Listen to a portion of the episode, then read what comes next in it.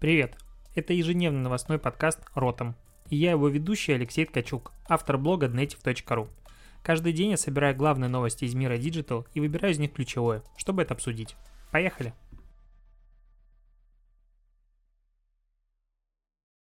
Ротом подкаст от 13 э, января, первый понедельник, первая рабочая нормальная неделя в этом году. Новостей сегодня много, мы пообсудим и репутацию в сети, ТикТок, Твиттер, э, увольнение за неправильное высказывание и то, как растет аудитория пользователей в Рунете.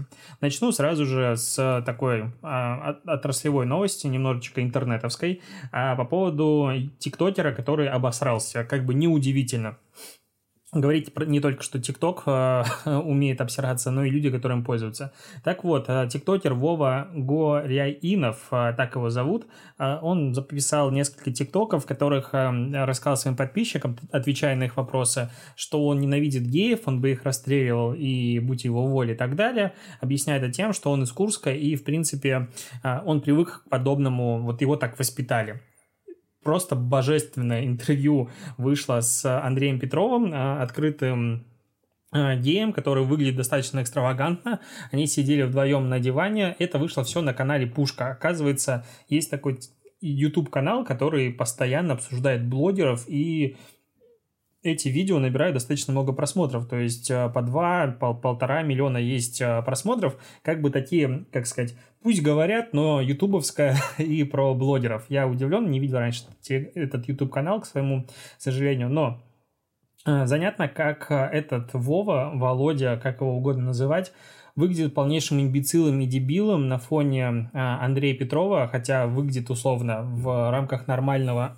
чисто внешне, но при этом абсолютно проигрывает ему в фоне, ну, на, на уровне мысли, на уровне того, что он говорит. Говорит он абсолютную чушь, а, прикрываясь какой-то дичь. Ну, просто это невозможно обсуждать. Если у вас есть 31 минута свободного времени, возьмите, посмотрите хотя бы в фоне, послушайте, пока будете идти, конечно же, после моего подкаста. Но это супер крутое интервью, которое сейчас на топ одном месте, ну, на первом месте в трендах Ютуба, собрало уже полтора миллиона просмотров и дальше будет ну, собирать просмотры определенно.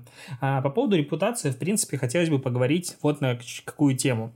А, на днях я рассказывал про девушку-пиарщицу из Беларуси, которая опубликовала очень неудачную сторис и историю и ее сегодня уволили. Ну, в принципе, я удивлен, что кризисный а, менеджмент так долго решал, что делать с этой барышней, потому что она нанесла огромный, на мой взгляд, непоправимый урон а, заведению, которое еще не открылось, его репутации. Ее сегодня уволили. Сама же она говорит о том, что а, у нее просто закончился контракт, э, это никак не связано с тем контентом, который она публиковала всегда меня забавляет, как люди, которые как бы должны говорить другим людям, как управлять своей репутацией в сети, что вообще публиковать, что не публиковать, пиарщиц, пиарщики, пиарщицы а, попадают в такие истории, на мой взгляд, показывают абсолютно неправопригодность.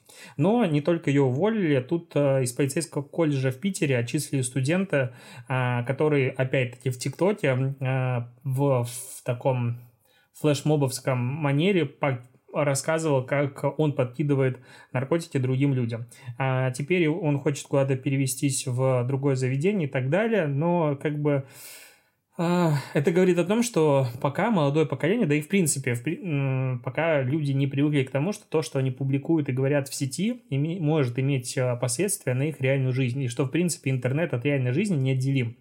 Точно так же, как уволили девчонку за э, тред в Твиттере о том, как она рассказывала, тоже из Питера, как она рассказывала о своей э, работе, ну, официанткой. Честно говоря, там 50 твитов нытья о том, как тяжело, но она не будет уходить, как она ненавидит гостей, но они не оставляют чаевые и прочее. Честно, неинтересно читать, но ее закономерно уволили, потому что она там раскрывала несколько не самых э, приятных для руководства фактов. Ее уволили, на что она опять-таки сказала, что она все равно хотела туда уходить. И это в принципе, вот такой вот э, масса событий в моем инфополе, из-за которых увольняют людей, ну, точнее, из-за контента, который они говорят в сети, увольняют людей, а все-таки люди должны задуматься, на мой взгляд, насчет того, что они пишут в интернете. TikTok об этом уже задумался, и, скорее всего, он запустит отдельную ленту для рекламодателей с отфильтрованным контентом. То есть, ну, сейчас, если любой человек зайдет в TikTok в первый раз неподготовленный, возможно, ему потребуется помощь психологов, потому что кон- тот контент, который публикуется в ТикТоке, вот в рекомендованном, пока лента не поняла еще твои рекомендации или даже поняла, а, ну, он немножко пугает. И большие крупные бренды не сильно хотят быть рядом с таким убогим контентом. Соответственно, TikTok а, хочет запустить, а, скажем так, отобранную ленту, в которой будет реклама и будет выбранный классный контент. Интересно, захотят ли пользователи сами смотреть такую ленту, потому что, возможно, им нравится как раз-таки не самый адекватный контент, а больше хотят трэша. Поговорим немножко про а, еще пользователей в сети, потому что тут а, раскритиковали Джеффа а, Безоса, за то, что он пожертвовал деньги на, ну, на помощь в тушении и борьбе с пожарами Австралии.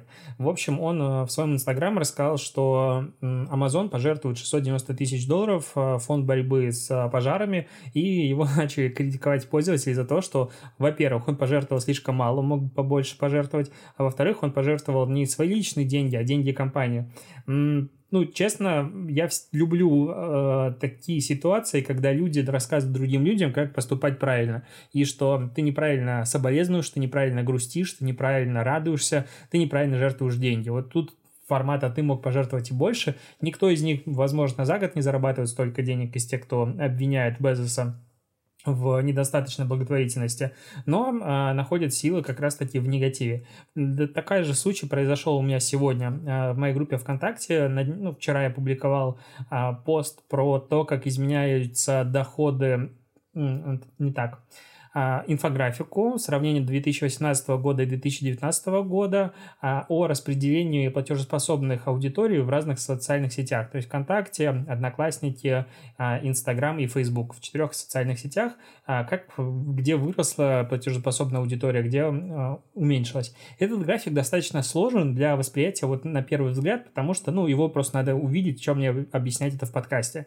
И сегодня половину дня люди мне доказывали, что график неправильный, потому что, ну, точнее, инфографика неправильная, потому что если складывать разные столбцы, получается больше 100%, хотя это, в принципе, делать не требуется. Я вот полдня отвечал, отвечал под несколько раз э, очень спокойно, на мой взгляд, и достаточно понятно. А потом я подумал, что нахрена это вообще делаю? Надо было забанить а, ребят с утра, сэкономил бы намного больше себе времени и не парился, и день был бы, скажем так, намного лучше. А по поводу Telegram. Тут в Телеграме в бета-версии появились квизы. А, это, по сути, развитие опросов. Теперь можно будет а, не просто проводить опросы внутри Телеграм-канала, но опросы, в которых есть а, правильный ответ. Соответственно, как это происходит и в Инстаграм, когда люди а, могут выбрать один из вариантов и понять, правильно не ответили или неправильно. Достаточно интересно, мне кажется, а, этому функционалу найдется применение для того, чтобы проводить какие-то конкурсные активации, либо же а, устраивать марафоны. Но в целом это интересно. Я люблю, когда развивается внутренне встроенный функционал Telegram не только через ботов, но и через а, вот кнопки, которые можно потыкать прямо в приложении.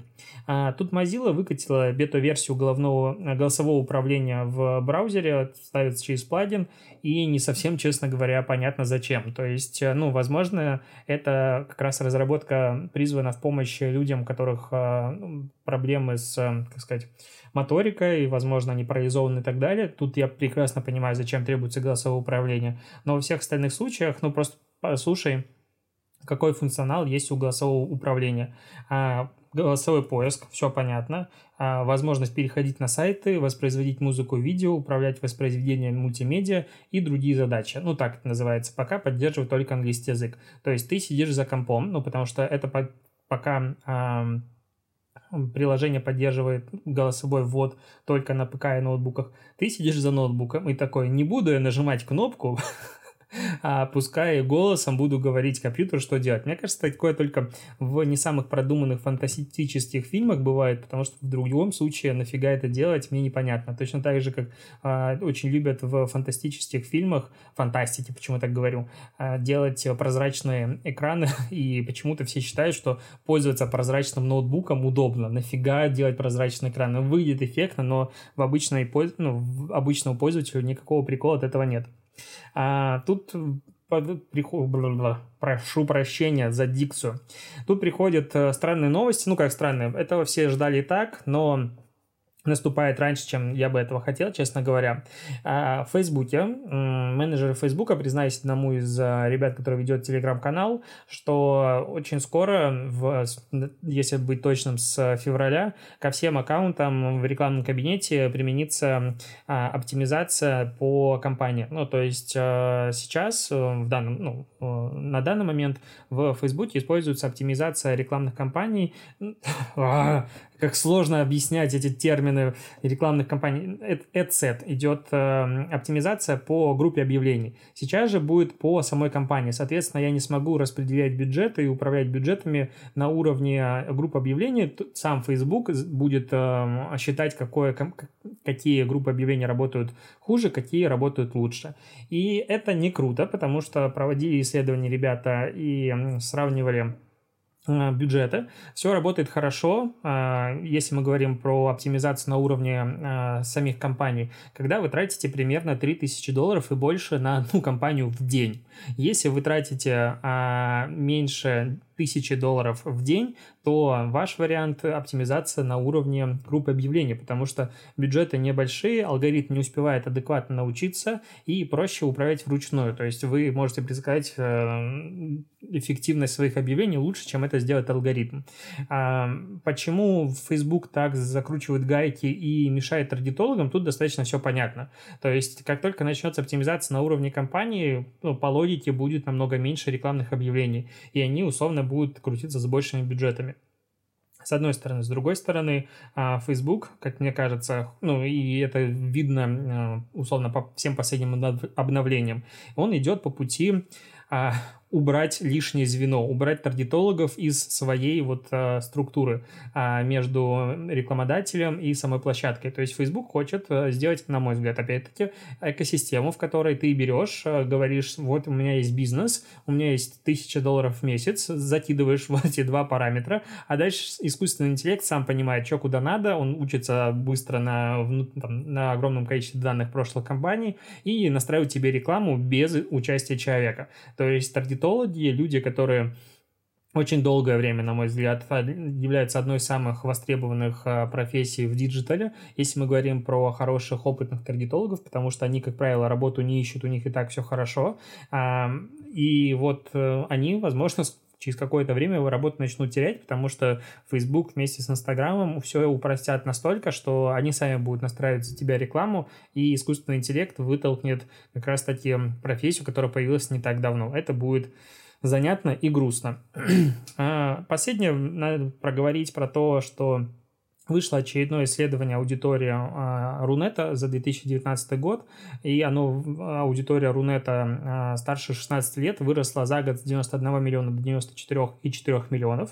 А теперь в онлайне почти 80% взрослого населения страны, если быть точным, 79,8% а, человек, и растет в больше, ну, за счет чего выросла аудитория, за счет пользователей в возрасте 50-64 года, там выросло на 3% проникновения проникновения интернета, и 65 плюс, там выросло на целых 10%. То есть, если в прошлом году пользовалось интернетом старшее поколение 26%, то сейчас 36%. А, кроме того, очень сильно растет пользование интернетом вне дома, то есть э, самая взрослая аудитория начала пользоваться интернетом не только дома, но и на мобильных устройствах и так далее. И что интересно, а, основной причиной, ну, почему люди не заходят в интернет, а, раньше было, что не видят в нем а, потребности. В 2018 году так отвечало 55% респондентов, сейчас только 48%. А больше превалирует то, что люди не умеют им пользоваться. То есть сейчас отвечают так 36% против 30% ранее. То есть люди осознали, что они не умеют пользоваться интернетом, и у части просто нет техники.